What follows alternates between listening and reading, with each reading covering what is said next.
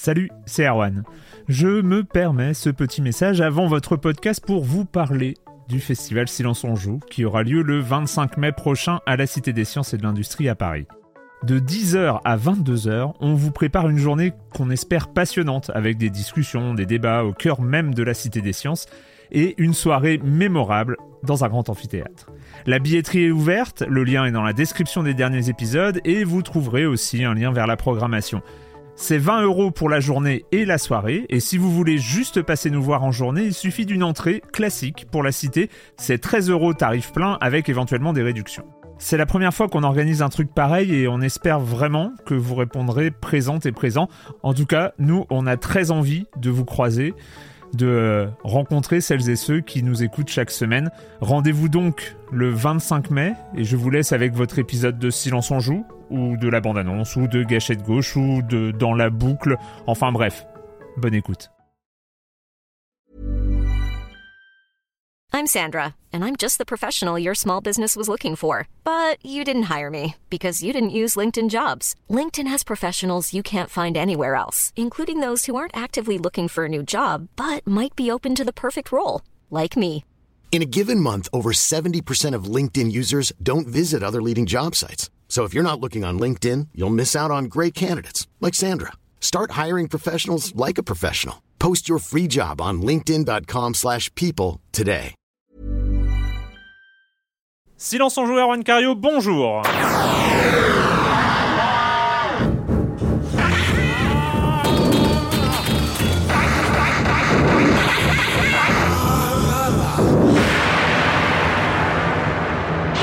Au programme cette semaine, on en avait parlé la semaine dernière. Il est sorti, on y a joué The, The Wolf, The Wolf, The Wolf Among Us, euh, le premier épisode euh, donc euh, qui s'appelle Face, donc issu de la série Fable, le nouveau Telltale, les créateurs de The Walking Dead. Faut-il le rappeler?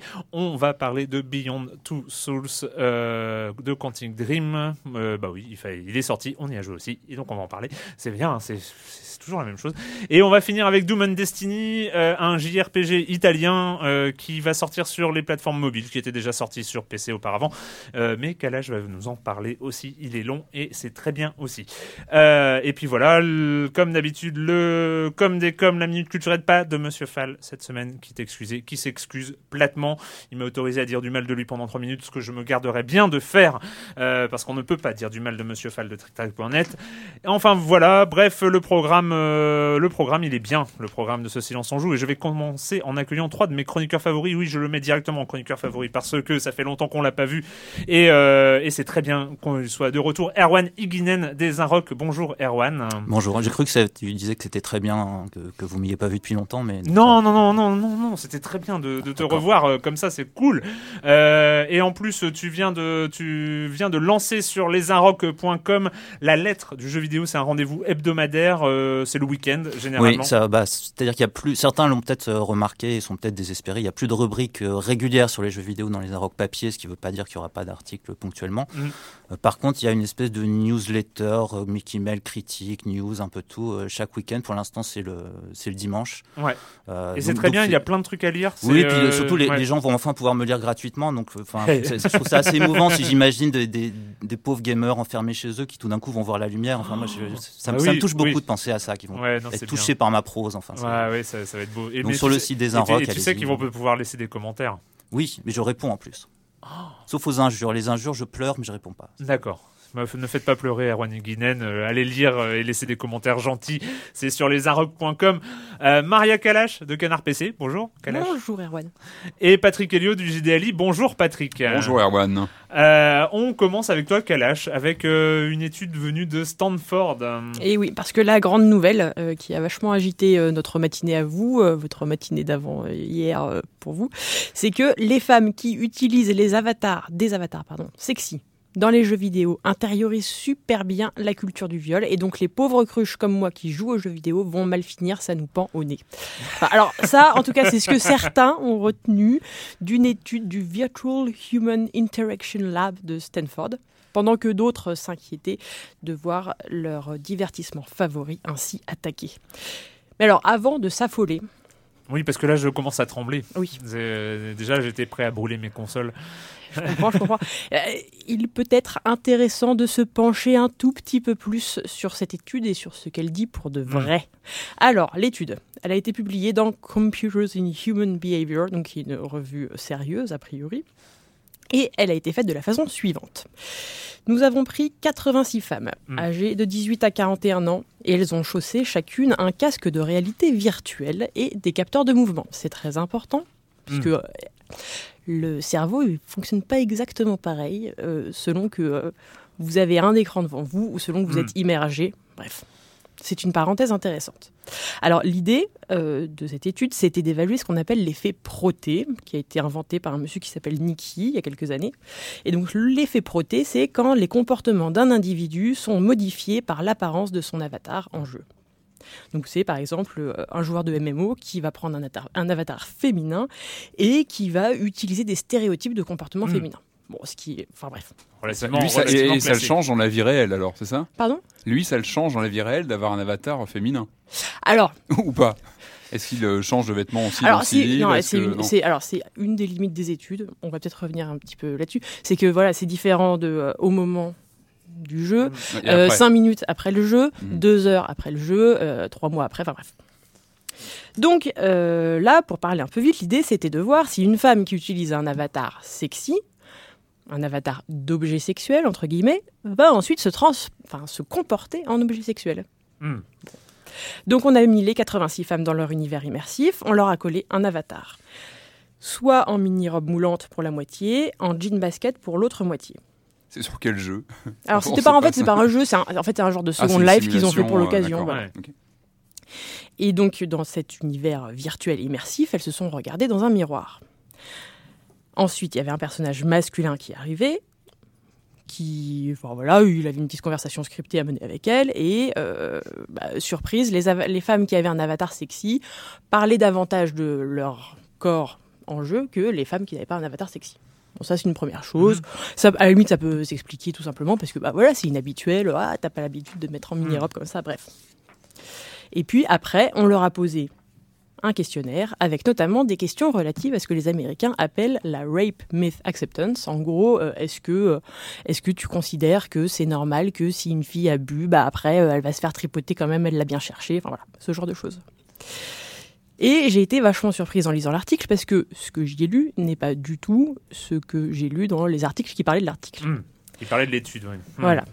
Parce qu'en fait, on avait effectivement séparé les femmes en ces deux groupes, sexy, pas sexy en gros, et on avait redivisé en deux, donc en fait au final ça faisait une division en quatre, Mm. selon qu'on mettait le vrai visage des participantes à l'étude ou un faux visage en gros, un visage virtuel euh, imaginé. Et donc en fait, les femmes qui avaient leur vrai visage avec un corps sexy, effectivement, adhéraient davantage à l'idée selon laquelle bah voilà, euh, les filles qui s'habillent court, elles l'ont bien cherché. Toutes les femmes qui étaient habillées pas sexy, pareil, elles, elles étaient, euh, on va dire, normales, quoi.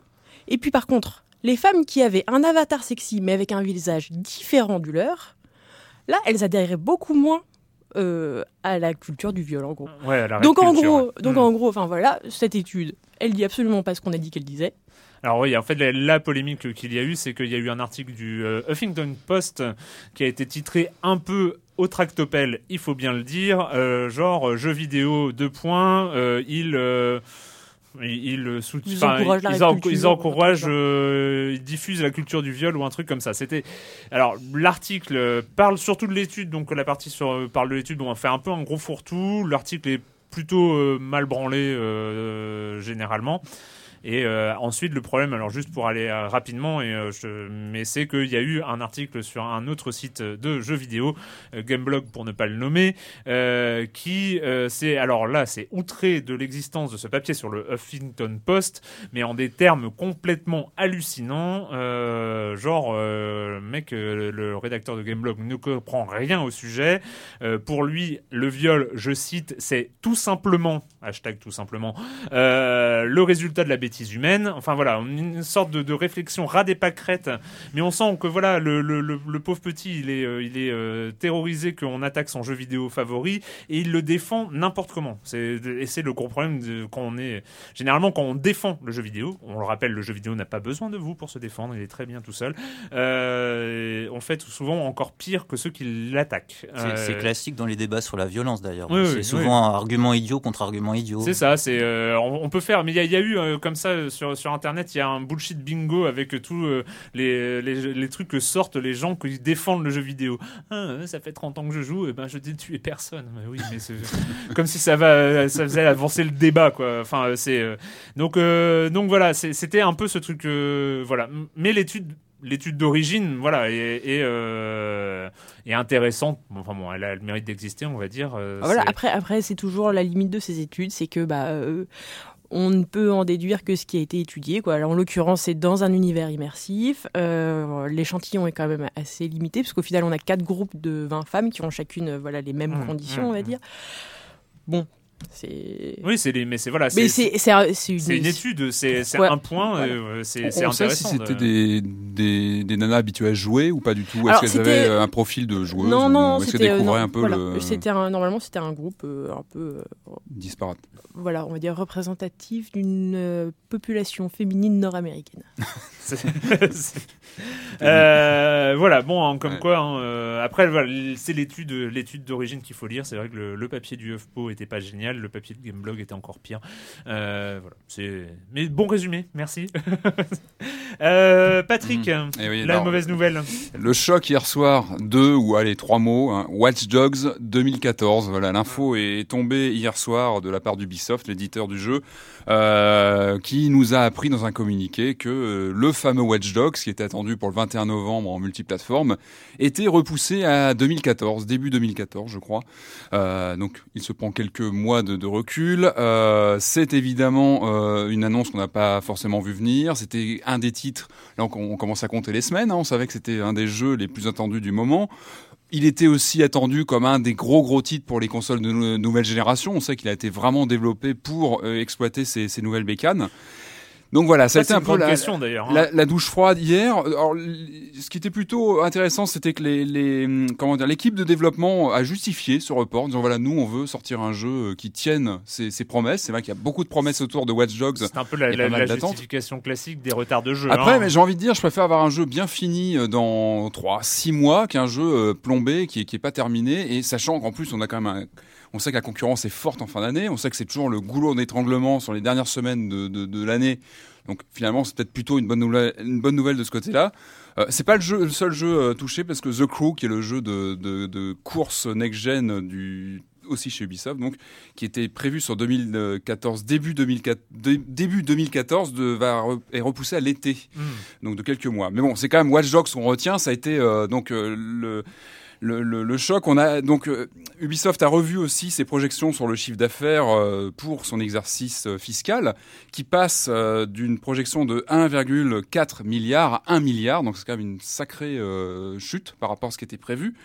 Euh, évidemment, le cours de l'action a, a encaissé le coup dès ce matin, donc euh, mercredi matin, donc dans les heures qui ont suivi, avec un moins, 20 pour- un moins 25% sur l'action. Donc c'est quand même. Alors, je- on rappellera, la bourse est une conne. Eh ben, Hein c'est une logique d'accord. à court terme, c'est du court terme, c'est une réaction par rapport aux chiffres qui sont euh, communiqués sur Ubisoft sur l'exercice.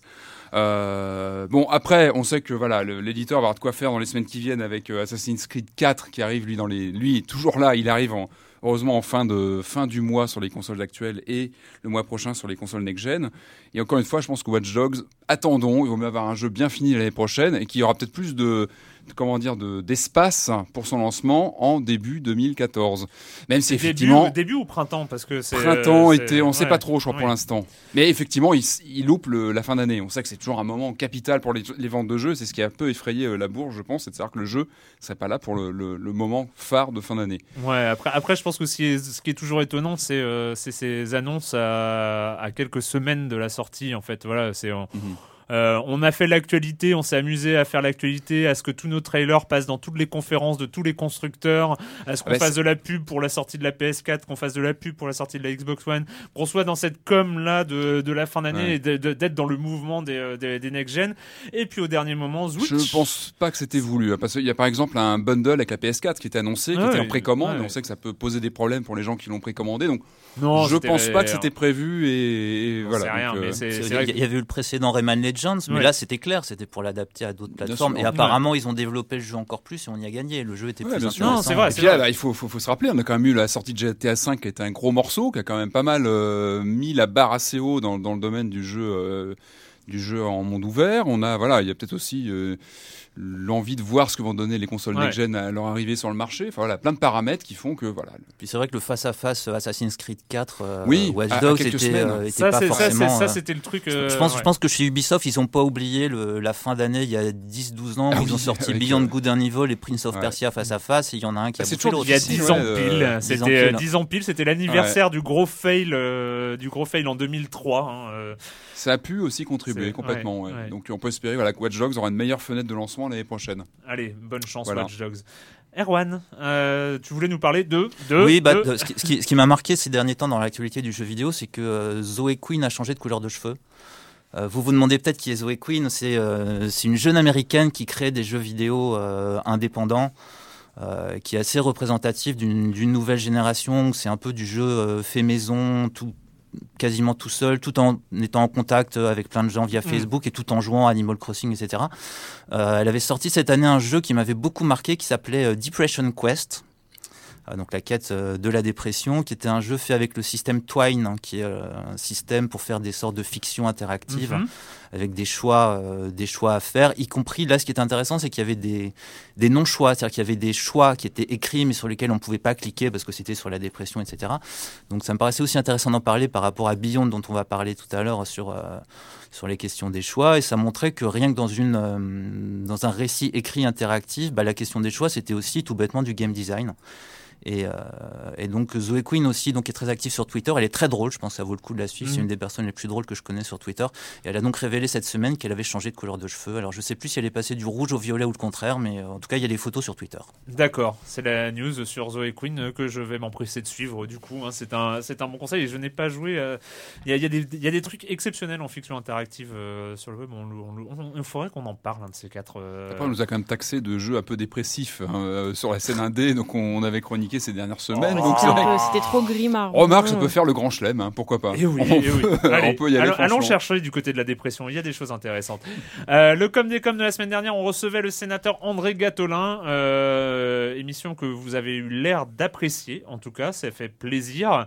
Euh, je vais prendre les commentaires. Alors, il y, a- il y a eu beaucoup de commentaires. Il y a eu plein, plein de choses, plein de réactions. C'était euh, encore une fois, mais j'ai arrêté de dire que les forums de Science en Joue sont les meilleurs forums de l'univers, mais quand même, je le pense. Euh, Red qui dit euh, délocalisation et fuite de cerveau ne représentent pourtant pas une problématique nouvelle. Il suffit de regarder où se positionnent les usines Renault et Adidas par exemple pour s'en rendre compte. Euh, ce qui serait euh, peut-être censé aussi, et ce ne ce n'est ne me- ah, me semble-t-il pas dans le rapport, serait d'augmenter encore les échanges possibles entre la France et le Québec, qui, comme vous l'avez rappelé, une, qui est, comme vous l'avez rappelé, une région francophone très tournée vers la France, beaucoup plus en tout cas que la France semble tourner vers elle. La France est belle et riche, mais ce n'est pas forcément en se repliant pour elle-même, sur elle-même qu'elle deviendra plus forte et défendra mieux son système ou son mode de vie. Voilà, donc s'ouvrir aussi vers le Québec, aller voir ce qui se fait là-bas. Euh, Jubilation Lee, euh, Monsieur Gatolin me, me réconcilie avec les politiques qui parlent des nouvelles technologies. J'ai toujours le drôle mais triste souvenir de Monsieur Lefebvre donnant une définition du 2.0. Euh, il maîtrise quand même très bien le sujet. Je me, demandais euh, s'il était lui-même joueur. Mes excuses si cela a été dit. Je n'ai toujours pas très bien entendu ce qu'il disait. Euh, non, je crois qu'on n'a pas abordé, euh, ça. la question. C'est vrai que bon, euh, Monsieur. Gatolin était particulièrement bavard. hein, vous l'avez, mais intéressant, mais bavard, mais intéressant, mais bavard. Euh, donc en fait, on n'a pas eu le temps de d'aborder ce, ce genre. Et le podcast a duré 1h30, hein, je le rappelle. Euh, si vous aller chercher dans les archives de son compte Twitter, il y a une photo de lui en train de jouer à Just Dance. Je veux Ah, pas balancer. On en sait déjà un peu plus. Je veux pas balancer, mais André Gatolin joue à Just Dance euh, et il ne joue pas trop euh, aux autres jeux. J'en avais discuté avec lui par ailleurs. Bon, après, tout le monde n'était pas d'accord avec ce que disait le sénateur Gatolin, comme Stonga 9. Euh, J'ai moi aussi trouvé très intéressante l'émission de cette semaine, très intéressante en effet de voir à quel point le rapport pondu n'aura aucun impact sur la création française ou un impact négatif et il liste ensuite différentes raisons, euh, notamment sur les aides, notamment sur le Steam à la française euh, auquel il ne croit pas du tout et, euh, et ce genre de choses. Il y a eu plein de débats, c'est parti complètement en vrille sur les, la définition de IMHO sur Internet, in my humble opinion. Humble opinion. Il y a eu un débat entre Finkel et Roger Wilco. Il y a eu Je ne suis pas un robot qui voulait absolument qu'on crée une cérémonie concernant les jeux vidéo français qu'on appellerait les silences. Et comme ça, il y aurait la silence d'or parce que le silence est d'or. Euh, je- Oh, bravo. Ah, Ah oui, ouh. Ah oui, non, bravo. Oh, oh, oh. Pas mal. Euh, voilà, c'est bon. C'est à lire, hein, c'est dans les commentaires, euh, dans le forum euh, de Silence on joue sur écran.fr. Euh, voilà, et puis maintenant on va parler de Big B, Big B Wolf dans The Wolf Among Us. Look, I'm not saying it's fair, but it's real. People are scared of you. You think my job is easy? You try keeping a bunch of fables from killing each other.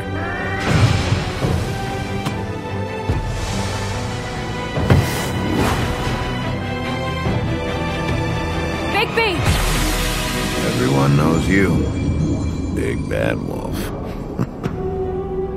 The Wolf Among Us, euh, que dire, que dire, on sortait euh, fin 2012 de 5 épisodes de The Walking Dead.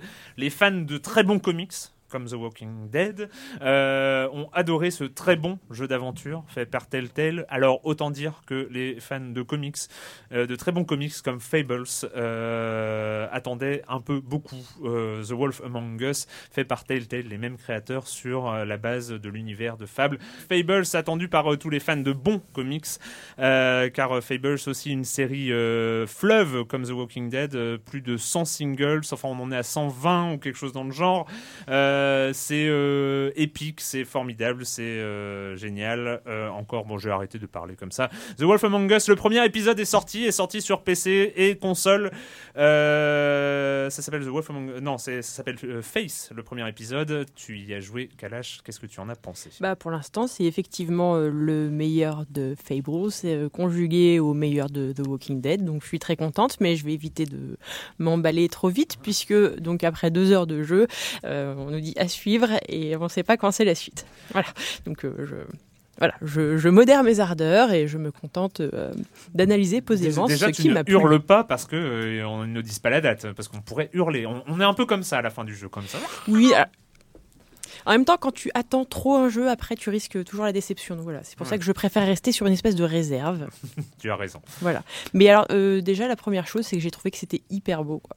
Euh, on reconnaît vraiment la patte euh, Telltale dans la façon de de- d'adapter le comics à l'ordi- enfin, à l'ordinateur, j'allais dire, pardon. Au À jeu vidéo. l'informatique. Voilà, au numérique. Mais euh, là, du coup, par, par, rapport à, par rapport à The Walking Dead, la palette de couleurs est un petit peu plus chaude, un petit peu plus riche, un petit peu moins déprimante pour euh, les auditeurs euh, qui n'aiment pas les jeux déprimants. Et voilà, c'est vachement beau.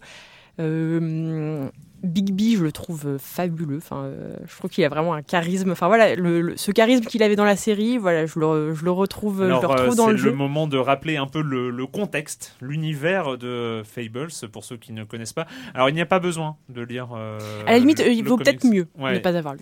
Il faut peut-être mieux ne pas avoir lu le comics. Il n'y a pas besoin. C'est très bien introduit. On comprend très bien euh, très, très- et très vite l'univers, l'univers dans lequel se déroule Fables. Pour résumer très vite, ça fait quelques siècles que les euh, fables. hein. Les fables sont les personnages des contes et légendes.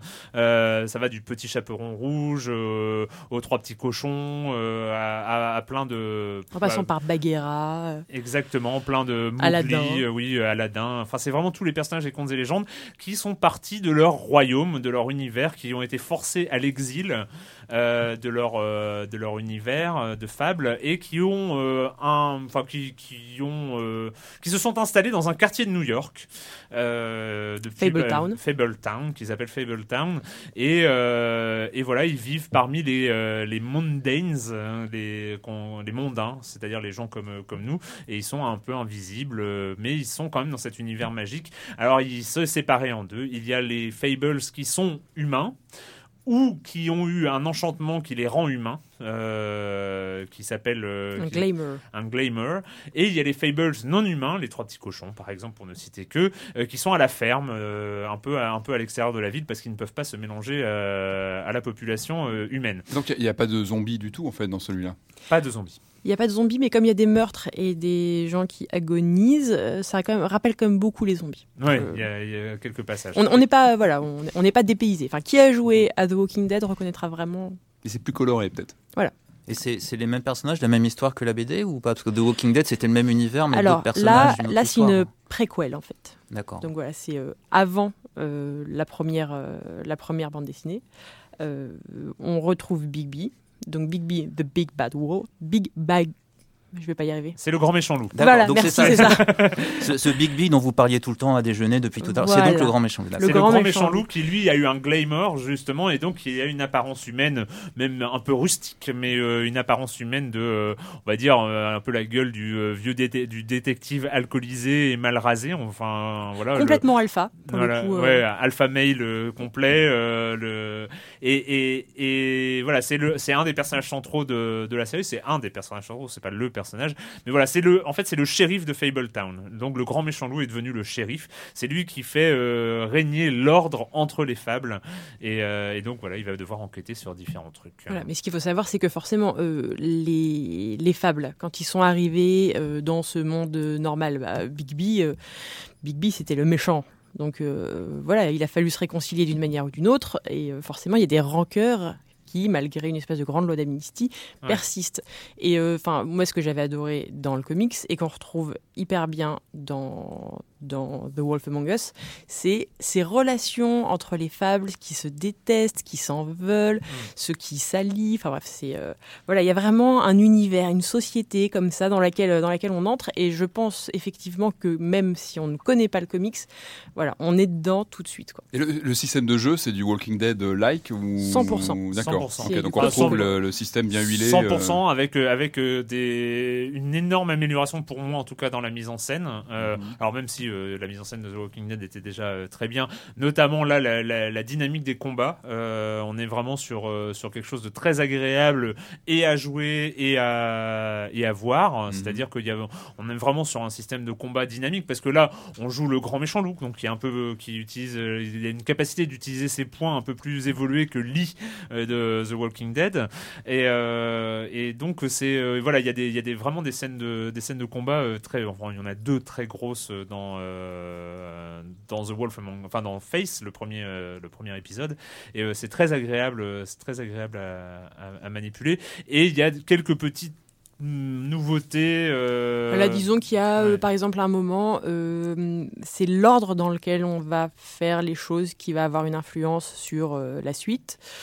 Euh, Il y a aussi un petit système d'enquête euh, où il va falloir Ah, ouais. traquer les mensonges des uns des autres. qui n'est pas sans rappeler euh, un truc du côté de Ace Attorney, Phoenix Wright, dans le côté on essaie de trouver les, les failles dans le discours de, de son interlocuteur.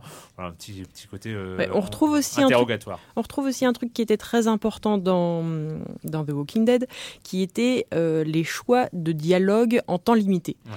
Avec une grosse différence, euh, enfin pour moi, qui ai lu le comics, euh, qui est que voilà, quand on jouait Lee, euh, dans The Walking Dead, Lee était un personnage neuf, quel que soit votre rapport avec l'univers avant.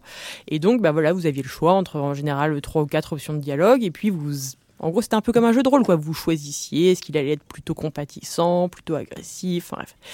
Et là, avec Bigby, bah, Big, moi je le connais déjà, quoi. Je sais, voilà, je sais comment il est. Et du coup, essayé de, de coller au plus possible de ce que je pensais que Bigby allait dire, quoi. Ce qui, du coup, enfin, euh, change beaucoup quand même la relation, je trouve, avec Ouais. le personnage. Ce qui est pas intéressant, hein, mais je trouve que ça change une grosse partie de, voilà, de la relation au personnage. Je l'ai déjà dit, mais faut le redire. Euh, mais en fait, on, et on retrouve euh, quand même ce, ce truc assez incroyable que, que j'avais trouvé dans The Walking Dead, c'est-à-dire que euh, il y a euh, à, plein de moments les choix, notamment les choix de dialogue, c'est pour, euh, c'est ce que tu disais, c'est pour mettre ce qu'on a envie de mettre dans ce personnage. Euh, c'est que c'est des choix de dialogue qui vont pas avoir une influence ni sur l'histoire, ni, mais une influence sur la réplique qu'il faut avoir sur est-ce qu'on va être silencieux, est-ce qu'on va euh, euh, faire une blague ou est-ce qu'on va répondre sérieusement ou est-ce qu'on va euh, filer un coup de poing pour euh, couper court à, à toute discussion. Euh, mais euh, c'est euh, c'est plus comment est-ce qu'on a envie que, que le personnage ré- réagisse. On va on va rappeler. euh, comme The Walking Dead, c'est deux heures de jeu. euh, Pas plus. hein. comme- Enfin, moi, ouais. c'est deux heures en prenant mon temps, en Ouais. allant me cogner contre tous les murs invisibles qu'il y a partout pour euh, bien Mmh. voir qu'il y en avait toujours. C'est bon ça. Ouais. Et euh, oui, bon, moi c'est deux heures. euh, ouais, alors ça doit se jouer à quelques minutes. euh, c'est deux heures en allant à une vitesse euh, complètement normale, avec quand même, euh, bah, vu qu'on est sur un système par épisode et qu'il y a quand même quelques gros choix, quelques quelques passages, euh, parce que voilà, tout comme The Walking Dead, il y a des choix qui sont expliqués à la fin, c'est-à-dire tel pourcentage de joueurs. je vais arrêter de prendre ce stylo Je fais des clics clics et ça fait, ça énerve la, hein, ça énerve Marc à la, à la sono. Donc il y a ces gros choix euh, où on a le, pourcentage de joueurs qui ont fait les mêmes choix que nous et, euh, tout ça. Et puis il y a tous les petits choix où euh, on a fait telle remarque et puis il y a tel personnage va s'en souvenir. Alors on sait pas trop quelle importance ça va avoir avec, la, suite. Donc toujours un vrai plaisir et je pense que j'aurais envie d'y rejouer. Peut-être au moment où le deuxième sortira, je referai le premier avant parce que c'est toujours toujours. Toi, tu as envie de le refaire, Kalash? Ouais, il y a des trucs sur lesquels je suis curieuse de voir ce que ça aurait donné si, si j'avais pas fait pareil. Et juste si je peux me permettre de rajouter un truc, moi il y a un truc en fait qui m'a vachement plu dans, dans ce premier épisode, c'est que c'est super euh, super sombre, super noir, un petit peu gore, et, euh, et euh, du coup il y avait un truc que je redoutais un peu après la fin de The Walking Dead, qui était euh, voilà euh, cet amour de Telltale pour euh, le pathos et tirer des larmes à, à ses joueurs. Et là, j'ai pas l'impression qu'ils aient envie de me prendre par là, et je suis, je suis très contente. Quoi. Je suis ravie. C'est Oui. noir, c'est méchant, c'est. Euh, oui voilà a- oui c'est vrai tu as, tu as raison on est on est dans un univers polar euh, polar chez les fables hein, euh. Après euh, Fable c'est un c'est c'est une série très étonnante hein, qui commence qui commence comme un polar hein, le, la, la série Fable commence vraiment sur une Là, histoire c'est dans la même. On, ouais, on est vraiment dans la veine du début. et Enfin, après, euh, la série part dans, des- dans de l'épique complet, euh, qui mais va part super loin dans l'épique. Donc on sait pas, on sait pas. Moi, je suis très très curieux. Et, et encore une fois, ce qui est très étonnant de la part de Telltale, c'est que Bill Willingham a collaboré, hein, mais le scénario n'est pas de lui. C'est d'un mec de Telltale. Donc euh, c'est très étonnant cette capacité de Telltale qu'ils ont de euh, de s'approprier comme ça euh, ce genre d'univers.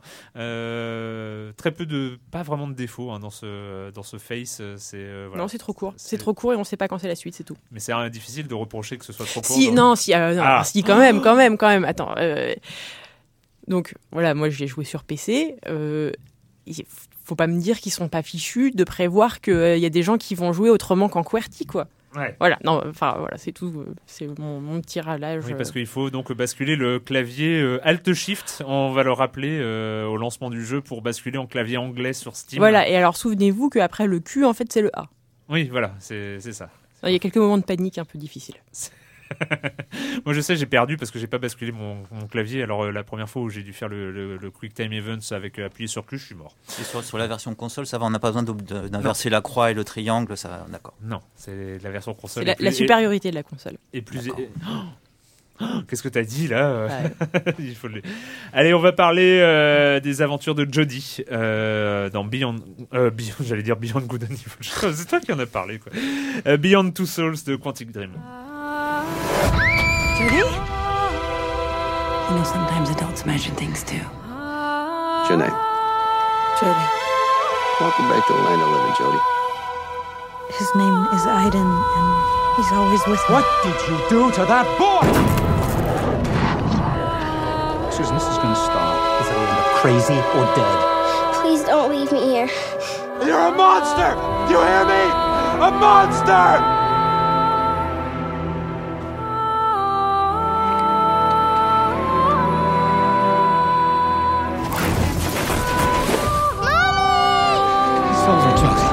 Jody. It's over. Now concentrate, Jody. Some things that I'm not proud of. Beyond Two Souls, que nous appellerons communément Beyond. Euh, donc euh, la nouvelle production de Quantic Dream, studio français, euh, écrit et réalisé par David Cage euh, sur PlayStation 3. Je vais reprendre ma respiration, pardon.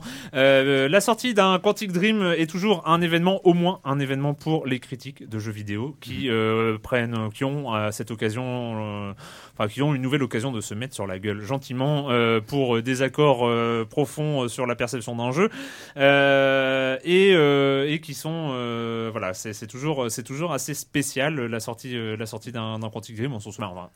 Surtout depuis Fahrenheit, puis euh, Heavy Rain, euh, puis euh, cette fois-ci Beyond, une ambition, une ambition quand même assez débordante, hein, parce qu'on suit quand même le travail de Quantic Dream très régulièrement, une ambition dans le photoréalisme, une ambition dans le dans aller voir du côté du cinéma vraiment. Là, alors là, on rappelle hein, Page, William Dafoe et d'autres acteurs qui ne sont à peine crédités, mais enfin voilà deux noms sur l'affiche. Euh, c'est suffisamment rare hein, pour, euh, pour être noté. euh, et donc, D'ailleurs, il y a eu une avant-première à Paris au Grand Rex avec tapis rouge. euh, vraiment, vraiment, on, on joue le, le phénomène euh, cinéma hollywoodien, etc. C'est- on joue, voilà, on, on joue ce, ce rappel, hein, même l'affiche, l'affiche en elle-même, Ouais. c'est une affiche de Tous les film. codes, ouais. Euh, tous les codes sont là, Euh, donc euh, donc c'est toujours un objet, euh, un objet assez fascinant, un, un Quantic Dream. Euh, mais je vais commencer par euh, vous laisser la parole, Erwan. Bah, je, je euh, sais, pas, dans les procès, d'habitude, c'est euh, la défense qui, qui a la parole l'an dernier, donc c'est peut-être toi qui devrais commencer, monsieur le procureur. Mais pas du tout. Alors voilà. dé- alors déjà, déjà, tu, tu, tu, tu spoil. Je trouve que tu spoil beaucoup sur le sur la suite. Non, mais non, mais de toute façon, il y aura pas, il y aura des, il y aura des désaccords, mais euh, non. D'ailleurs, on est dans silence en jeu, donc c'est moi qui décide. Euh, donc, Belle démocratie. belle, belle démocratie. Bon, ça. Non, bon, Er- Erwan, tes premiers, euh, premiers- les impressions, tes impressions de jeu et tout ça, on va y revenir de toute façon. Alors, alors moi, moi, en fait, j'avais beaucoup aimé les, les précédents euh, Quantic Dream, en particulier Heavy Rain. Euh, et j'aime beaucoup celui-là, mais j'ai eu, j'ai eu du mal à y entrer. En fait, j'ai eu du mal à me, à me faire au système de jeu au début que je trouvais rigide. Euh, j'avais, euh, j'avais l'impression de pas vraiment bien diriger mon personnage. Euh, j'avais du mal aussi avec le, euh, la façon dont les séquences s'enchaînent, parce que ce qui- ce qu'il faut savoir, c'est qu'en fait, le- l'enchaînement n'est pas chronologique. Donc, euh, on suit environ une quinzaine d'années de, la vie du personnage, et en faisant des, euh, des allers-retours, elle est enfant, puis ado, puis adulte, puis à nouveau enfant, Euh, sachant que donc la, la jeune Jodie a une, capacité, enfin une spécificité, qui est qu'elle vit en permanente avec une entité. Donc, est-ce que c'est un fantôme, un esprit, on ne sait pas exactement, qui s'appelle Aiden et qui est, disons, autonome ou semi-autonome et qui est avec elle en permanence. Euh, et donc moi j'ai eu du mal donc euh, à la fois sur avec le, le- la façon de la contrôler et, euh, et le fait que le- les séquences chronologiques soient en désordre.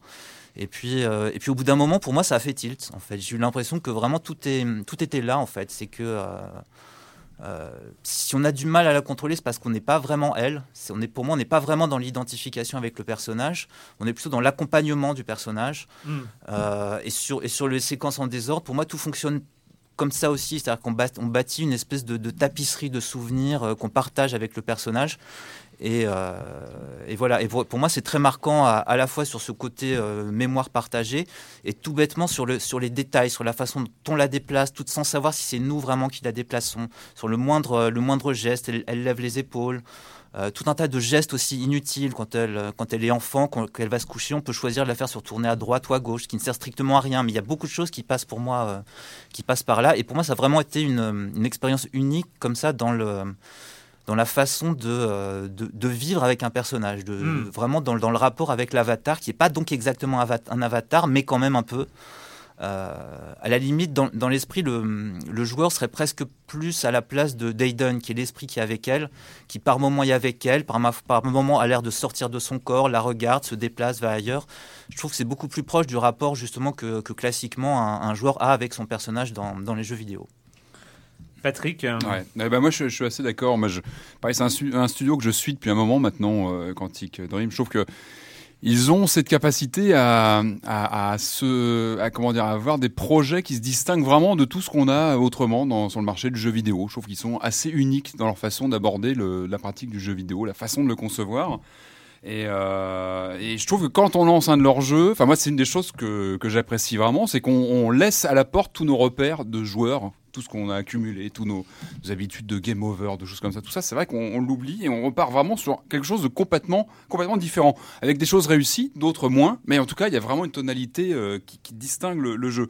Alors c'est vrai que moi j'avais vraiment adoré Heavy Rain, j'avais retourné dans tous les sens pour voir les mécanismes avec le scénario, voir comment comment fonctionnaient les différentes euh, embranchements dans, le scénario.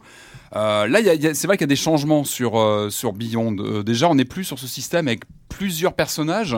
C'était un des ressorts principaux des Rain. On avait plusieurs personnages qui se croisaient comme ça, avec justement ces, ces différences dans le, dans le déroulement du, scénario qui venaient de ces différents personnages qu'on qu manipulait. Là, on n'a qu'un seul, voire deux, effectivement, si on prend l'entité en, en, compte. Puis on a aussi pas mal d'ajustements de, gameplay. Hein. On se déplace plus vraiment de la même façon. C'est-à-dire que je me rappelle, je crois qu'il fallait, faire, il fallait faire R2, un truc comme ça sur le pour avancer. C'était un peu plus.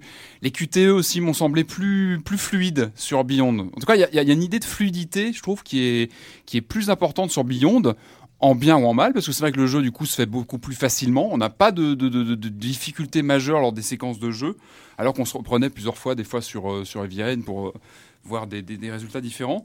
Euh, maintenant, moi, ce que j'ai bien aimé, je, rejoins Erwan euh, sur le sujet, c'est sur le cette, cette complémentarité entre la, la, rigidité du gameplay de Jody et ce, ce, cette forme d'omniscience qu'a l'entité. Je trouve que les deux gameplays sont vraiment intéressants dans la façon où ça se complémente complètement. Enfin, on a deux expériences de jeu assez euh, assez intéressantes, à tel point que moi j'ai commencé à me prendre au jeu. C'est-à-dire qu'on a, c'est vrai que en général, Jodis est plus lourde à déplacer, etc. Et dès qu'on passe euh, donc avec la touche triangle, hop, on incarne l'entité et puis on peut commencer à, à, se balader dans la scène et à donc ou bien avoir des interactions qui sont pensées pour, qui sont signalées par un point bleu ou des choses comme ça, ou alors on peut s'amuser à explorer une scène un peu autour de soi. On peut pas se déplacer à plus de quelques mètres. Il ouais, y, y, y, a une limitation. On peut mmh. pas explorer tout un niveau, mais on peut en tout cas aller écouter une conversation que, que ne peut pas du tout entendre euh, Jody. Et ça, je trouve que ça donne un niveau, une sensation de, de, de, de, de liberté entre guillemets de, on a un peu la sensation de comment de s'approprier le l'univers. Le. En tout cas, je trouve que ça, ça apporte une vraie dimension supplémentaire. Ça donne un, on a on a une vraie sensation d'exploration de, de, gameplay avec ce, ce, ce personnage comme ça qu'on peut incarner et qui, qui, apporte vraiment quelque chose de, de, plus. Il y a aussi des mini, des sortes de mini gameplay un petit peu là, avec ce, cette entité euh, mystérieuse. Lorsque l'on peut explorer les, les souvenirs qu'on retrouve sur les cadavres, on, on doit ouais. comme ça euh, intervenir sur l'aura qui se dégage. Des... On sent qu'il y a une recherche de qu'est-ce que peut apporter cette euh, entité surnaturelle en termes de gameplay et en termes de narration, bien évidemment. Sachant que ça peut se jouer à deux d'ailleurs, c'est prévu que euh, ouais. avec deux manettes, voire deux manettes et un smartphone, parce qu'il y a une application spéciale, ça peut se jouer à deux où l'un fait Jody et l'autre fait euh, l'entité Aiden.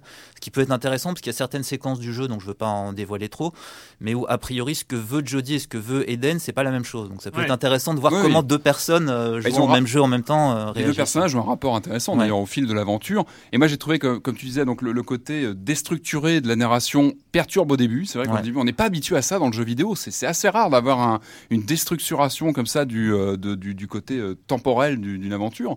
On voit plutôt ça au cinéma en général, hein, avec des flashbacks, etc. Alors c'est vrai qu'au début on est déstabilisé, on a du mal à... Et en fin de compte, moi, je trouve que ça marche plutôt bien. Je trouve que ça, ça donne un lien à l'ensemble de, de, de l'aventure. Ça, ça... Et puis de toute façon, on a un petit visuel entre chaque, euh, chaque ouais. séquence qui rappelle où on se place. Alors c'est tout bête, mais ça permet de se, se resituer euh, par rapport aux différentes aventures parce que effectivement, Jodie a pas mal d'aventures, à tel point qu'on a plus l'impression de suivre une, série télé quelque part, avec euh, une multiplication de, de, scènes, d'aventures, de, de, thématiques différentes. On n'a pas l'impression d'être devant un, comment dire, un, un, équivalent de film de deux heures. On a vraiment une multiplication, je trouve, des, des, des univers et des expériences. Et, euh, et voilà, je trouve que le côté non chronologique, finalement, aide à construire chez le joueur une temporalité du personnage. Je trouve que ça, moi, moi, en tout cas, ça a contribué à, à l'attachement au personnage. Je sais pas Ouais. si je me fais bien Oui, comprendre, non, si c'est clair. Mais, euh, Moi, ça a contribué un peu près à l'inverse, en tout cas. D'accord. euh, un peu, non, mais un peu comme euh, comme ce que disait Erwan, euh, c'est- c'est-à-dire euh, j'ai mis énormément de temps, ne serait-ce qu'à euh, commencer à m'intéresser un petit peu au devenir de Jodie, euh, qui euh, voilà, j'avais j'avais un. Ah, le début est un peu, oui, perturbant. hein. J'avais un, un problème de, de non-identification ou de, de distance trop importante et puis euh, je, je m'y retrouvais pas euh, dans, dans le déroulé. Euh, après, c'est intéressant ce que tu dis sur le, le contrôle de entre l'antagonisme entre le contrôle de Jodie et le contrôle de Hayden, qui euh, Hayden, on, on rappelle, on contrôle finalement une sorte de, de fantôme qui a vraiment le, la, la la possibilité de se mouvoir en trois dimensions partout, de traverser les murs.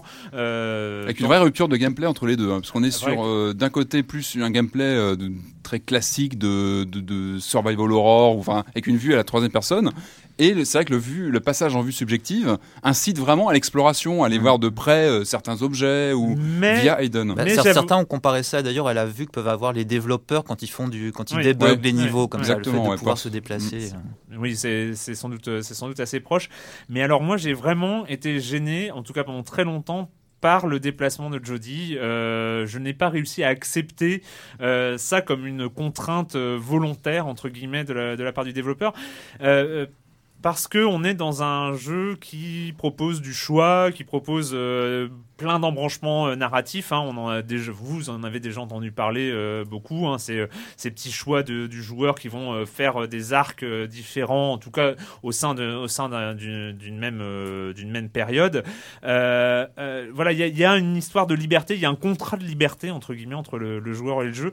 Et, et je trouve que le déplacement de euh, alors pour, pour dire les choses euh, clairement, je n'ai aucun problème avec le gameplay euh, de, de Beyond d'une manière générale, euh, parce que c'est un choix. C'est un choix de la part du développeur, c'est un choix de ne pas mettre d'obstacles. C'est un, voilà, je, je suis qui je suis pour dire à, à Quantic Dream comment faire vos jeux. Non, vous faites vos jeux comme vous voulez. Euh, c'est un choix que, que je trouve encore plus efficace que dans Heavy Rain, parce que ces petits points blancs très discrets, euh, le fait dans les combats que le, le QTE dans les combats, c'est mettre avec le, le pas de droit, aller dans la direction où va Jody. Donc du coup, on est euh, C'est instinctif, quoi. on est assez instinctif. Je trouve ça plutôt malin euh, comme Mhm. euh, comme façon de. Mais alors j'ai un problème avec le déplacement. C'est que sauf cas exceptionnel. Ça arrive dans quelques moments dans le jeu, mais on a l'impres- l'impression que le déplacement de Jodie fait aussi partie d'une sorte de QTE.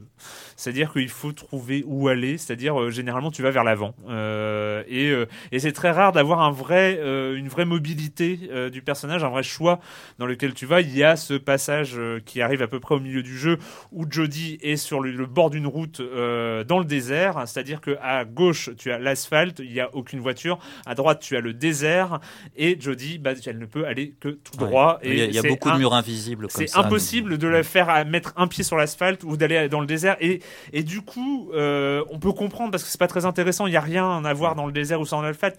Mais en, en termes de contrat entre le joueur et, et le jeu, il y a quelque chose qui se rompt parce que. bah parce qu'au moins, tu aurais envie qu'elle puisse faire des zigzags si tu as envie de lui faire faire des zigzags. Et là, elle ne peut aller que tout droit. Et donc, du coup, tu as l'impression que même le déplacement du joueur rentre dans une sorte de QTE.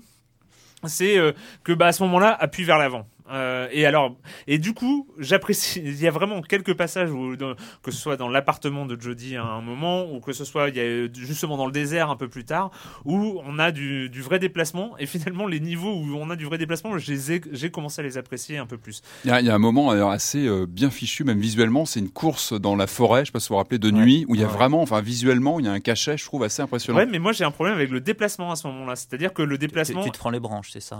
Non, mais moi, c'est moi, ça m'a fait mal quand je me suis pris les branches. C'est que c'est qu'on est on est on est sur un contrat qui enfin dans, le- dans le jeu vidéo on- au moins le, dé- le, le- le personnage on le déplace et, et lors de cette euh, course dans la forêt bah vraiment faut aller tout droit quoi c'est euh, Oui, puis il y a des- il y, a des, des mouvements à faire, je crois, pour Ouais. passer en dessous Ouais, des branches, etc. euh, Enfin, il y a des. Ah, Mais, mais c'est ça pour moi, les, les jeux quantiques. et Tu parlais de contrat, et c'est vrai que c'est un terme, c'est un terme intéressant. Quel est le contrat finalement d'un jeu quantique avec son joueur? Moi, je crois. C'est bah, c'est ce côté, pour moi, performatif. On est dans la performance dans, dans, dans ces jeux. Enfin, moi, je les vis comme ça. C'est-à-dire qu'on est, on est vraiment dans le la avec performance les au, mouvements. au sens sens performance d'acteur, en fait Oui, voilà, on, on devient acteur finalement dans son salon avec sa manette, en faisant ses mouvements. En tout cas, on, on- même si on n'est pas toujours actif devant les images, on est inclus dans l'histoire. Moi, ce que j'attends d'un jeu vidéo, après chacun a ses attentes face à un jeu vidéo. Moi, une de mes attentes, c'est c'est un scénario, c'est un univers, c'est d'avoir des personnages forts. Là, je trouve qu'il y a vraiment, on s'attache aux personnages. Je trouve qu'il y a vraiment des choses intéressantes. En termes de narration, tu disais Erwan tout à l'heure, c'était intéressant qu'on était plus du côté de l'entité. Moi, je suis d'accord avec toi, mais en revanche, il y a des moments où même moi, je me suis senti mal à l'aise lorsque l'entité dérape, par exemple, lorsqu'elle commence à étrangler. On est obligé Ouais. d'étrangler un personnage. On se dit, mais qu'est-ce que je suis obligé de faire? Enfin, on se sent Mm, super mm. mal à l'aise. Ça pose des questions vraiment sur la place du joueur. Qu'est-ce qu'on, où on se place par rapport à ces deux personnages? On est un peu en- en- entre les deux. Et, euh, et voilà, moi je trouve qu'il y a des, il y y y a des vrais partis pris euh, sur ce jeu, plus cinématographique encore, il me semble, que sur Heavy Rain. Je trouve qu'il y a vraiment un, un pur, il y a des purs, hum, comment dire, moments de, de mise en scène avec des vrais angles de caméra où on est vraiment sur, euh, même dans la, dynamique de gameplay, on sent que vraiment on est sur un parti pris très cinématographique, vraiment Ouais. à 100%. Alors là, justement, Et, euh, et, et- et je trouve que c'est intéressant. Enfin, je trouve que c'est, euh, il y, a, il y a- il y a pas énormément de studios qui se lancent comme ça dans ce genre de, de projet et qui euh, et qui assument jusqu'au bout. Et je trouve Et, que là, c'est- le- et en, et en même temps, c'est pas revendiqué comme un film interactif. Parce que Non. David Cage euh, euh, utilisait l'expression pour Heavy Rain, il refuse de l'utiliser à nouveau pour celui-là. Mm. Donc c'est pas cette idée. euh, c'est pas cette Alors le problème, Mm. c'est vrai que il y, a, y a cette référence hein, euh, constante au, au cinéma. Ouais, il y a beaucoup de euh, films. euh, oui, on pense à beaucoup de films en jouant. aussi. Le problème, c'est, euh, c'est voilà, moi, je, je, je suis pour euh, l'instauration d'un décret. euh, je vais proposer ça, que ça passe à l'Assemblée nationale, pour interdire définitivement à Quantic Dream de faire du fantastique. Faut arrêter, les gars. Faut arrêter. Euh, on a vu ce que ça a donné sur Fahrenheit, euh, cette, cette deuxième partie de jeu euh, complètement débile euh, qui euh, qui enfin qui, qui moi m'avait complètement sorti du jeu alors qu'il y avait des choses bien dans Fahrenheit Heavy Rain moi j'étais beaucoup ren- rentré beaucoup plus facilement dedans je dis pas qu'il y avait pas de problème mais, Ah, mais j'ai un souvenir j'ai un souvenir d'Heavy Rain hein. euh, qui qui reste assez euh, voilà j'avais une relation avec Heavy Rain qui était plutôt sympa mais alors là euh, là c'est pas possible. Alors d'une part y a moi il y a deux énormes problèmes euh, c'est euh, que d'accord pour il y a un peu de fantastique ce côté Hayden entité personnage principal un peu super pouvoir on est on est dans un jeu vidéo donc le personnage qu'on contrôle bon il y a une idée qui était mais alors après mais ça ça va n'importe où il y a, y a un truc d'infraworld il y a des failles temporelles il y a la CIA qui cherche à faire une arme de destruction massive avec les gars, mais faut arrêter quoi. C'est pas ça le, truc. euh, Ça part n'importe où. C'est complètement. Moi, ça m'a. euh, j'ai rarement soupiré autant en termes. euh, Enfin, en découvrant les. Tu l'as vécu que- comme ça, toi. Ah, mais vraiment, j'ai vécu pas- comme euh, presque une agression scénaristique. Euh, Toute et- la scène avec, oui, donc dans, dans le- la salle d'expérience avec les, les âmes, etc. qui. Et il y en a d'autres, il y en a d'autres. Moi, au contraire, j'ai trouvé que la- la- la- l'arrivée, je sais pas si vous avez vécu la scène, on va pas spoiler, mais les premières scènes où on, chronologiquement, hein, donc c'est un peu plus tard dans le jeu, lorsqu'on voit les premières apparitions de l'entité euh, autour de l'héroïne, qui est encore une petite fille, j'ai trouvé ça super flippant. Enfin, moi, j'ai eu des moments vraiment où je me suis dit, waouh, c'est super flippant. Il y a vraiment des moments où le, le surnaturel, justement, et Oui. apparaît par pe- petites, euh, petites touches qui sont. euh, Ouais, mais le problème, le, le problème, c'est ça, c'est qu'on a l'impression que Quantic, euh, ils mettent, ils mettent leur, leur, leur doigt dans l'engrenage du surnaturel. Alors au début, Ouais, c'est très bien. je que le la, sur- la, la- la phase euh, Hayden, entité, tout ça, c'est très bien. Et après, mais ils, ils partent dedans, quoi. Et, et ça, va- et ça va, mais tellement n'importe où. Où et, et- et ça n'a plus de sens, on perd complètement le sens et la proposition même de Beyond, la proposition même de Beyond qui est d'avoir entre guillemets un jeu différent et, euh, et ça va dans alors c'est ça va être compliqué parce que moi j'ai pour information j'ai fini hier donc euh, il y a le temps que, que je digère tout ça mais pour aller on va ensuite après aller dans les clichés hollywoodiens mais alors tout le temps. C'est à dire qu'il y a une situation de départ on sait pratiquement comment ça va se terminer. Euh, il y a une fête d'anniversaire euh, ce qui se passe est complètement hallucinant. C'est c'est pas un, un- c'est c'est pas amené c'est pas on il y a une rupture de ton à un moment dans la Dans la fête d'anniversaire. dans la fête d'anniversaire. Ah, bah, c'est c'est complètement Moi, j'ai pas trouvé. Ah, Enfin, non, au non. contraire, c'est, tu, tu- toi, tu manipules justement ce qui se passe. Enfin, Ah, selon euh, si tu. Enfin, on va pas donner trop de détails, mais selon si tu sympathises Moi, moi, ça ou tu m'a essaies de sympathiser ça m'a avec les fait personnages. sortir, ou... euh, Ça m'a fait sortir complètement. Ah non, mais au contraire, j'ai trouvé que c'était plutôt bien joué de faire amener justement dans le passé, de faire venir le surnaturel par petites touches comme ça. Mais oui, de- mais- il y a- y y un crescendo. Si tu remets toutes les, les séquences dans un ordre chronologique, il y a, il y a clairement un crescendo euh, du le, surnaturel le dans problème, le, dans le le scénario. problème, c'est que toutes les scènes, toutes les scènes, pratiquement toutes les scènes, quand on regarde la chronologie à la fin du jeu, on a toutes les scènes. Toutes les scènes sont, il y a un trauma. Quel est le trauma qu'on va trouver chez Jodie qui va être un peu fondateur de sa personnalité Mais le problème, c'est qu'il y a des traumas tout le jeu. C'est-à-dire qu'on est dans chaque scène, il va y avoir un Elle n'a pas une vie facile non Oui, plus. mais- hein, quand tu, Oui, penches un peu sur son vécu. Ça devient euh, récurrent tout elle le temps, tout le temps, hein. tout le temps, tout le temps. Et, et, et, et du coup, chaque scène se termine par OK. Ça, c'est le trauma de Jodie. Euh, elle a failli faire ça, ou elle s'est fait agresser, ou elle a machin, ou elle a truc, ou euh, la pauvre. Et du coup, on Et moi, est- ça me fait penser, je sais pas, à un film comme L'Emprise, qui date des années 70, euh, je sais pas si quelques-uns l'ont connu ici, où, enfin voilà, pareil, où, c'est quand même une histoire assez lourde au niveau de ce qui se passe pour ce personnage. Enfin, euh, elle a quand même une vie difficile, elle est suivie par un- une entité, on sait pas trop ce qu'elle veut, euh, ce qu'elle lui veut. Enfin, je trouve que on sent qu'il y a un lien entre les deux, mais que c'est lourd à vivre. Elle le dit d'ailleurs à plusieurs moments dans, dans, dans, dans, dans le jeu. hein. Ça, ça lui a gâché la vie. Et, et je pense que voilà, ces moments qu'on voit avec elle, qu'on suit à des temps donnés, euh, sont aussi voilà les moments où euh, où ça dérape Et- complètement pour elle. Et, Et, et- enfin- et enfin, alors moi, moi- mais moi, c'est ça. Alors déjà au niveau scénario et mise en scène, alors il y a des passages de mise en scène genre euh, qui sont euh, tellement euh, caricaturales que le cinéma ose plus les faire, quoi. Enfin, euh, genre euh, le mec qui meurt sur tes genoux, entre des dernières paroles, euh, machin. Enfin, c'est- non, on fait plus ça, quoi. C'est- Christo- Christopher Nolan, il fait ça. Ouais, oui, bah euh, ouais, Nolan. il faut voir le d'accord. détail, hein, Ouais, c'est ouais, pas ouais, toujours, ouais, euh, No- Nolan, d'accord. Euh, et, et ça, ça c'est euh, on est on est un peu dans la dans la dans le tractopelle quoi. Dans le dans le tractopelle de de l'émotion cinématographique c'est euh, et, et mon- moi j'ai juste euh, il y avait plein de choses très bien le système de jeu est très bien le- franchement les acteurs, on peut dire ce qu'on veut. Il y a des gens qui vont euh, dire que c'est du gadget et tout ça. Bon, ben technologiquement, euh, voilà, on ressent le jeu d'acteur, on ressent Mhm. qu'il y a quelque chose qui n'existait pas dans le jeu vidéo, qui est apparu euh, là, euh, vraiment d'une manière très intéressante. Mais qu'est-ce qu'ils en font, quoi? Et alors après, juste dernier point pour arrêter avec ma plaidoirie. hein, pardon, mais c'est juste euh, dans les scènes blockbuster, comment on va les appeler, les scènes blockbuster. euh, je suis désolé, moi, alors euh, moi, ça m'a rappelé Call of Duty.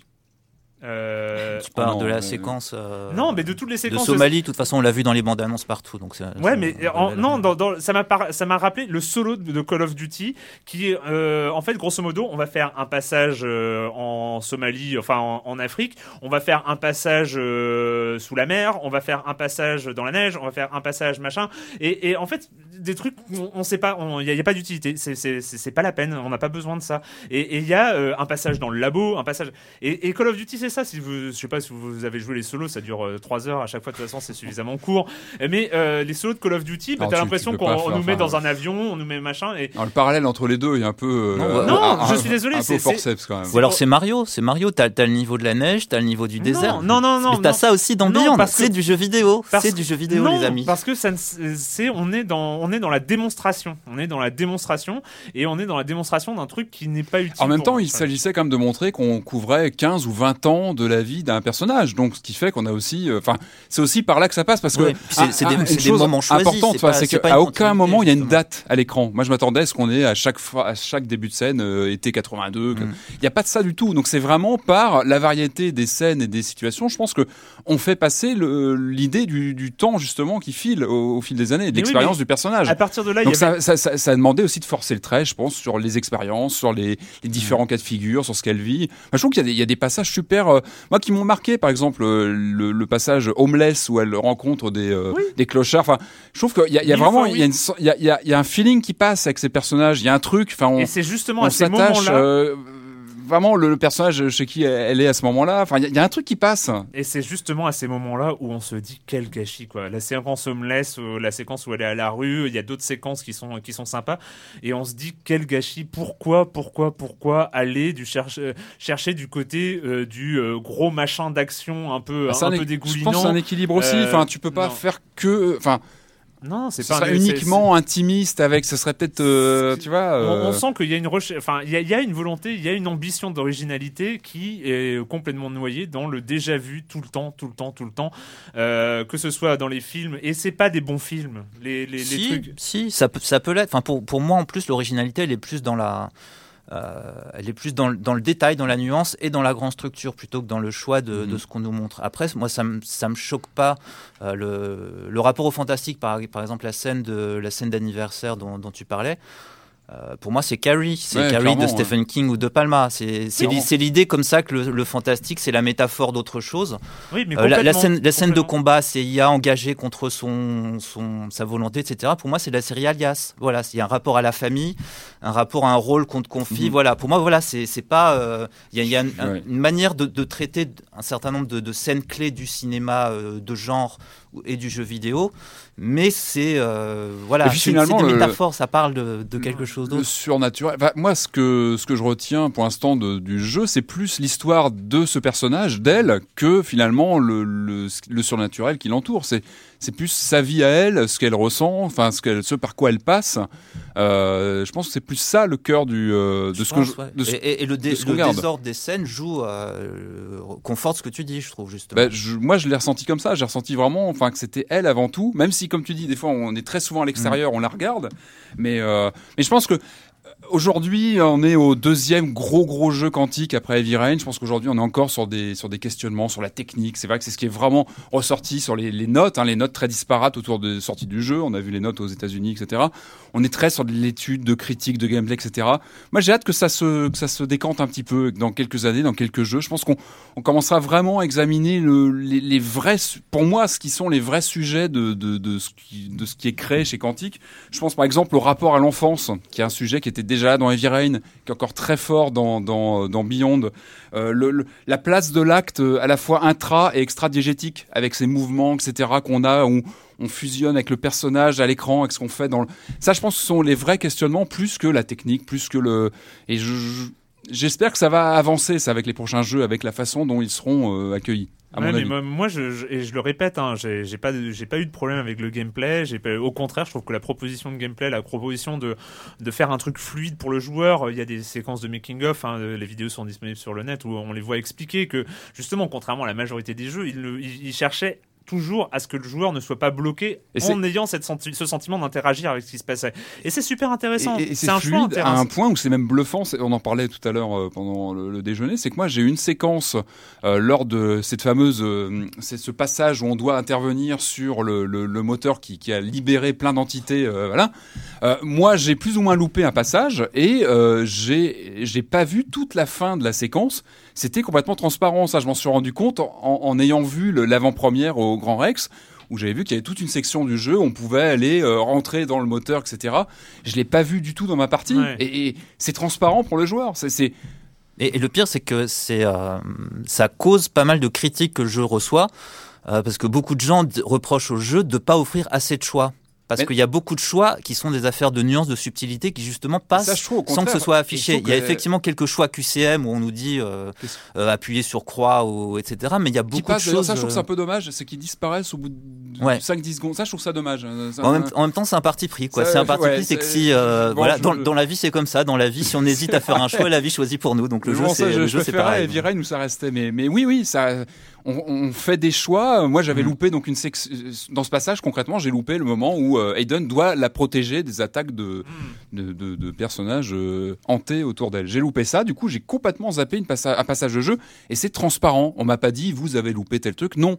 Et ça, je trouve que c'est fort, c'est qu'on a chacun son expérience de jeu.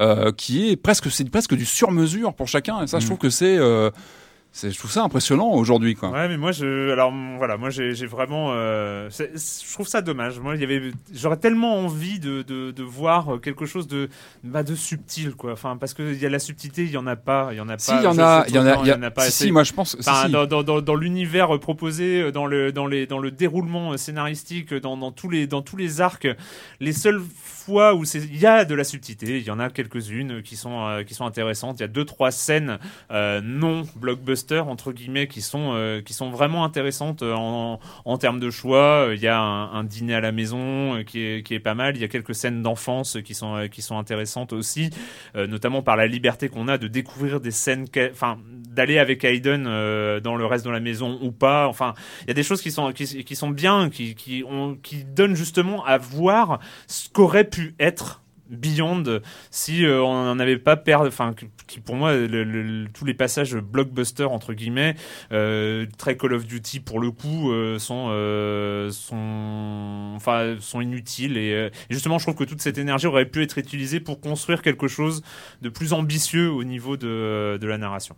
Mais on, on va finir par parler en boucle. Mais voilà je voudrais pas me forcer d'avoir le dernier mot là-dessus mais Non, bah, je vais le prendre alors, Ouais, parce que il y a, y, a, y a vraiment quelque chose que je trouve très très fort dans Beyond, c'est donc, comme je le disais, le, le rapport au, au personnage de, de Jodie, et en particulier au le rapport au visage de Mm. Jodie. Euh, dans les jeux vidéo euh, à la troisième personne, etc., on a l'habitude en général de voir un personnage de dos quand on joue, de face dans les cinématiques. Là, c'est autre chose. On peut le voir de face quand on joue, quand on est Aiden. Mm. Il y a une façon comme ça, de, euh, une manière un peu hybride qui...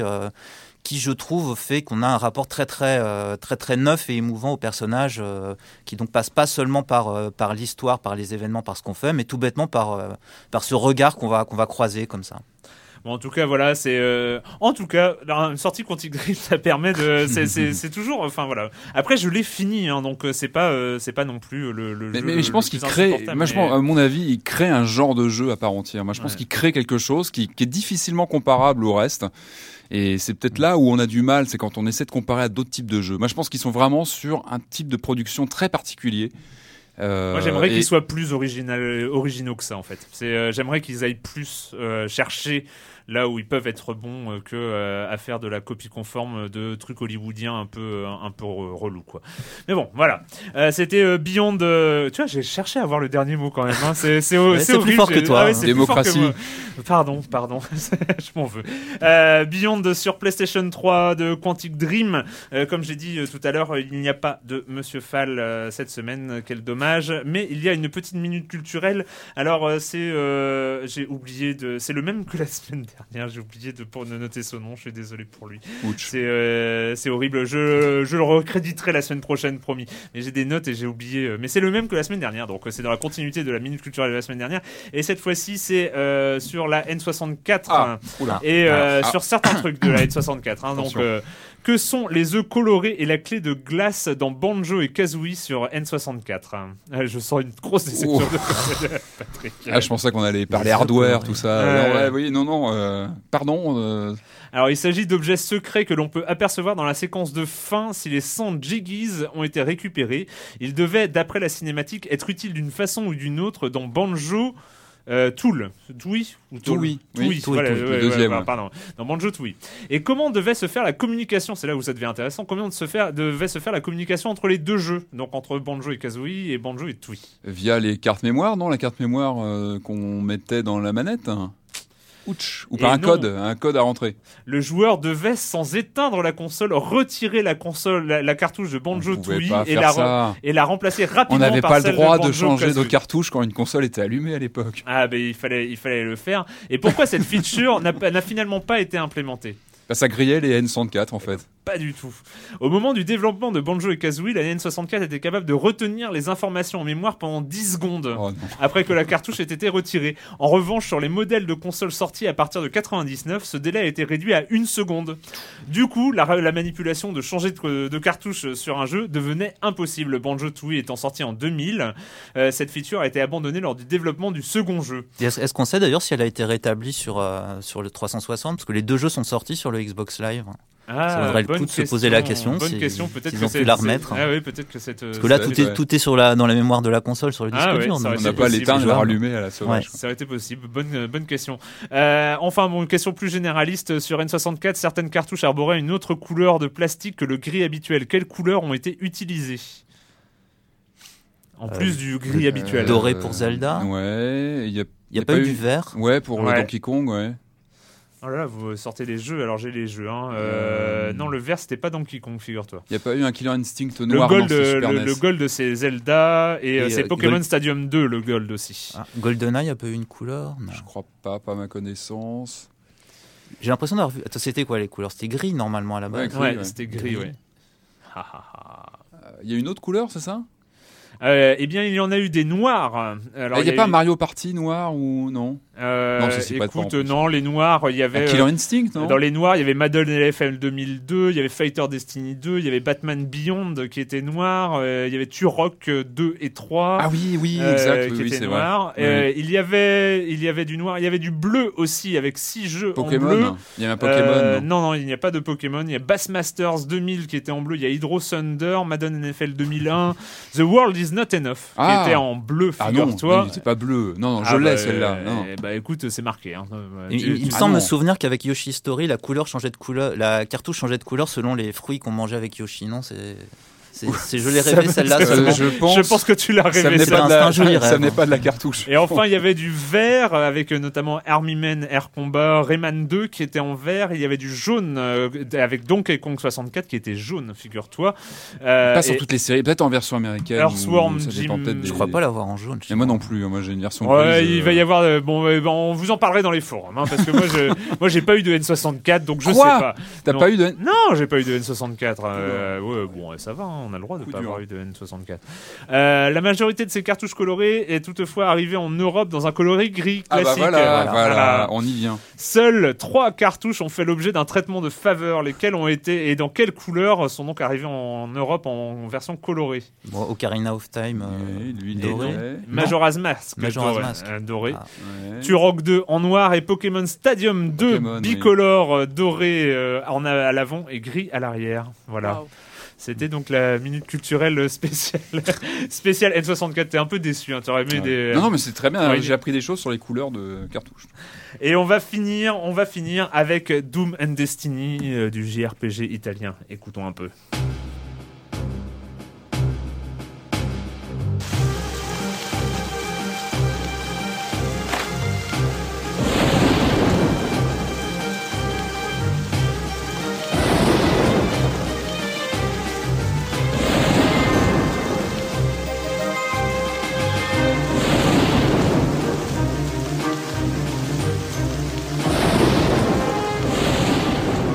Il est sorti déjà depuis quelques mois, mais il arrive sur support mobile, si j'ai bien compris. Alors, je t'ai complètement menti, ça fait un moment que euh, c'est Ah disponible sur support mobile euh, et ça continue d'être patché. Euh, je, je sais plus. En fait, ils ont, ils ont quand même sorti leur jeu euh, sur Windows 8, Windows Phone, Android, PC, Xbox et donc voilà.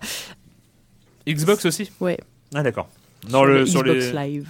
Ah sur l'Xbox Live Arcade ou en Independent Game ou... Independent, je crois. Ah oui, d'accord. Mais je... Non mais c'est bien de savoir parce que c'est toujours euh, difficile d'en trouver. Donc Doom and Destiny. Voilà, qui est donc un JRPG italien, donc qui est donc obligé euh, par essence de ne pas se prendre au sérieux. Donc c'est un petit, c'est un jeu qui a été développé par donc euh, deux Italiens en fait qui ont formé un petit studio qui s'appelle Heartbeat Interactive. Et C'est pas donc italien, ça. et non, pas du tout. Et c'est un jeu qui est entièrement en anglais. Il est en italien aussi, si tu pratiques.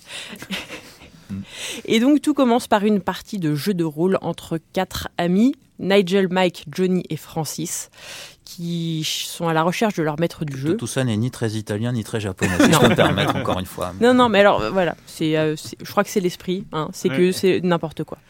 Voilà, donc ils sont à la recherche de leur maître de jeu, ils vont dans sa cave, ils se retrouvent catapultés dans un monde euh, forcément un peu imaginaire.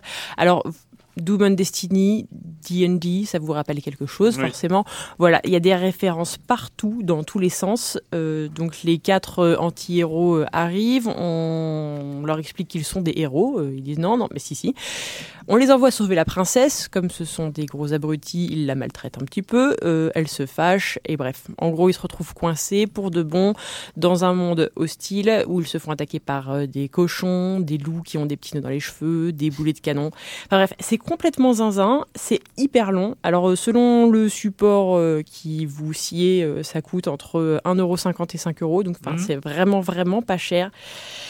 Quand je dis qu'il y a un bon paquet d'heures de jeu, c'est du genre euh, 20, 25, 30. Ça Ah dépend oui, de. même, Oui, ouais. oui, ça dépend de votre, de votre assiduité dans les side quests. Et Donc, donc, c'est- pour, pour 1,50€, ça va, on en a pour son argent. Ouais, ouais, vraiment. En plus, enfin, c'est vraiment, c'est vraiment bien écrit, c'est drôle. Euh, Mais c'est disponible qu'en anglais pour le coup. Ouais. Et en italien. Alors, Je voilà. sais pas si on l'a dit d'ailleurs sur The Wolf Among Us. Ouais, Il n'y a en pas encore. euh, on sait que les sous-titres sur The Walking Dead avaient un peu tardé, mais ils étaient finalement arrivés, les sous-titres en français. Pour l'instant, The Wolf Among Us, c'est euh, anglais, sous-titré en anglais si vous voulez, euh, mais pas de VF. Mm. Je- Et, et pour Beyond, on a le choix entre la VF et la VO comme on veut, Voilà. Ouais, ouais. C'est- pour être complet sur le sujet. Exactement. Merci. Pardon. Non, mais il n'y a pas de mal. Du coup, c'est voilà, c'est blindé de références. Ça va de Zelda à Mario, en passant par l'église du spaghetti volant. Et euh, ça pourrait être juste un ramassis d'humour geek euh, mal ficelé. Enfin, ça, ça arrive. Franchement, euh, non. Enfin, c'est. Vraiment, moi, c'est un jeu sur lequel je suis tombée complètement par hasard sur des souras. euh, ouais. euh, voilà, une après-midi de, euh, de triste. Ça, ça arrive. Hein, euh, il faut jamais traiter, traîner sur des Sura ou Steam les après-midi comme ça. On, on risque de se faire avoir. Voilà, et euh, c'est un jeu qui m'a tenu vraiment un bon paquet d'heures. Les, les combats sont assez exigeants, ils ont, ils ont ficelé leur équilibrage vraiment au quart de poil. Du coup, euh, enfin voilà, ça demande, ça demande de, euh, de, de s'appliquer un peu. Il y a plein d'objets à trouver partout. Enfin bref, fantastique, allez-y. Donc ça s'appelle Doom and Destiny, un incontournable sur le support que vous voulez. euh, voilà, les on- seuls, les seuls, et là ça me fait un petit peu plaisir, les seuls en net privé, c'est les possesseurs d'iPhone. Ah. pas, pas de commentaire. Euh, voilà, bah c'est fini euh, cette semaine pour le jeu vidéo et la question rituelle à laquelle vous n'allez pas échapper. Et quand vous ne jouez pas, vous faites quoi, Erwan?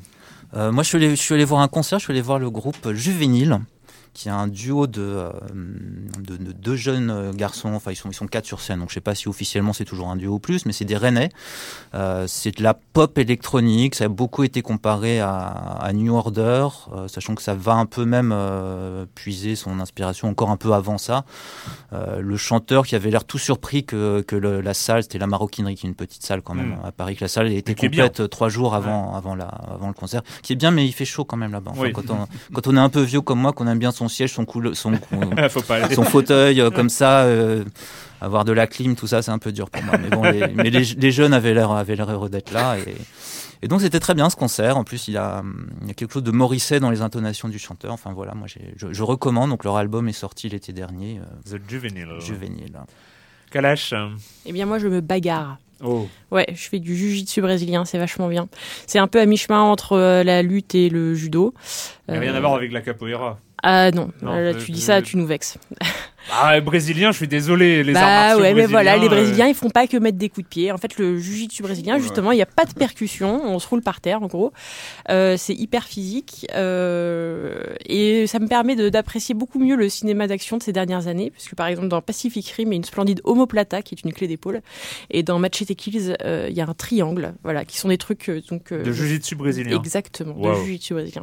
Voilà, c'est du travail au sol. C'est pointu, hein, ça, comme avis sur les films. ça, on l'a- pas beaucoup lu, Ouais. hein, ça, je Non, crois. non, mais voilà, beaucoup, beaucoup de critiques sont passées à côté et je pense que voilà, leurs analyses auraient gagné euh, s'ils avaient pratiqué un peu de jiu-jitsu brésilien. Il y en a franchement euh, de plus en, enfin ça se développe beaucoup en France, euh, un peu euh, grâce à la diffusion du l'UFC, enfin du MMA, des Mmh. arts martiaux mélangés, tout ça, les combats dans les cages. Oui. Le sol se sert du jiu-jitsu brésilien. Donc voilà, il y en a euh, à Gap, euh, à Rennes. euh, Enfin, je veux dire, c'est pas que un truc de Parisien euh, bizarre. D'accord. D'accord, du jujitsu brésilien. Ouais. Ah, comme ça. Euh, Patrick. Ouais, euh, bah, euh, alors, vous le savez, la, la HD, les Blu-ray, c'est génial pour les, les- les gros blockbusters qui sortent en ce moment. Alors moi, j'ai- redécouvert, hein, parce que je, je connaissais ce film, mais j'ai redécouvert une pépite de 1938 qui est sortie aux US uniquement.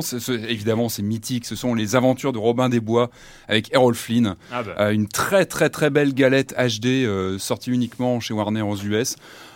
Moi, ce film, je le trouve hallucinant. C'est-à-dire qu'il a, il a quand même quelques années maintenant, 1938, mais il a une fraîcheur, il est, il est hallucinant. Et puis la HD euh, apporte un boost. Le Technicolor, c'était les tout débuts du Technicolor à l'époque, donc c'est des Mm. couleurs mais flamboyantes. C'est, c'est hallucinant. J'ai appris que ça avait été tourné en Californie, mais qu'ils avaient tout redécoré pour que ça fasse très anglais, évidemment. Voilà, ce film, c'est un, vrai chef-d'œuvre. Il est sorti que qu'aux US et ça serait bien que Warner nous le sorte euh, en Europe aussi en France parce que c'est voilà, une pierre angulaire pour moi du cinéma d'action avec un Errol Flynn euh, hallucinant. Voilà.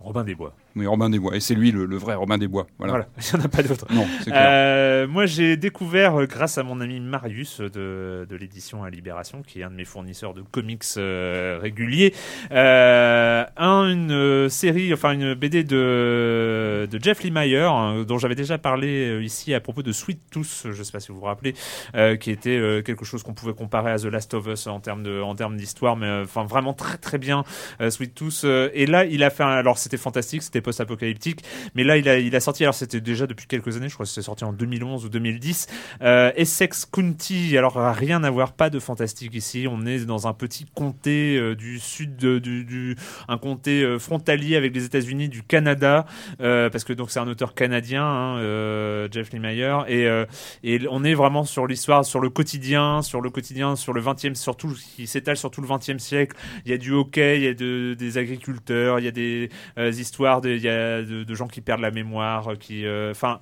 c'est super touchant. C'est euh, Pas de zombies, pas de non, vampires, pas, pas, de de. zombies, c'est euh, voilà, c'est incroyablement euh, touchant, beau. euh, voilà, ça s'appelle Essex County et si vous avez l'occasion, euh, ne, surtout ne passez pas à côté. Ça, ça se dévore vraiment. euh, c'est euh, c'est vraiment très très agréable. Et bien voilà, on a fini. On se retrouve nous la semaine prochaine euh, pour euh, parler de jeux vidéo. euh, sur- je sais jamais comment la finir cette émission. Ah oui, et puis à la heureusement qu'on me fait des grands signes. À la technique, j'ai déjà parlé de lui, mais à la technique, c'est Marc Quattro. Et voilà, on se retrouve très bientôt pour parler de jeux vidéo. Ciao.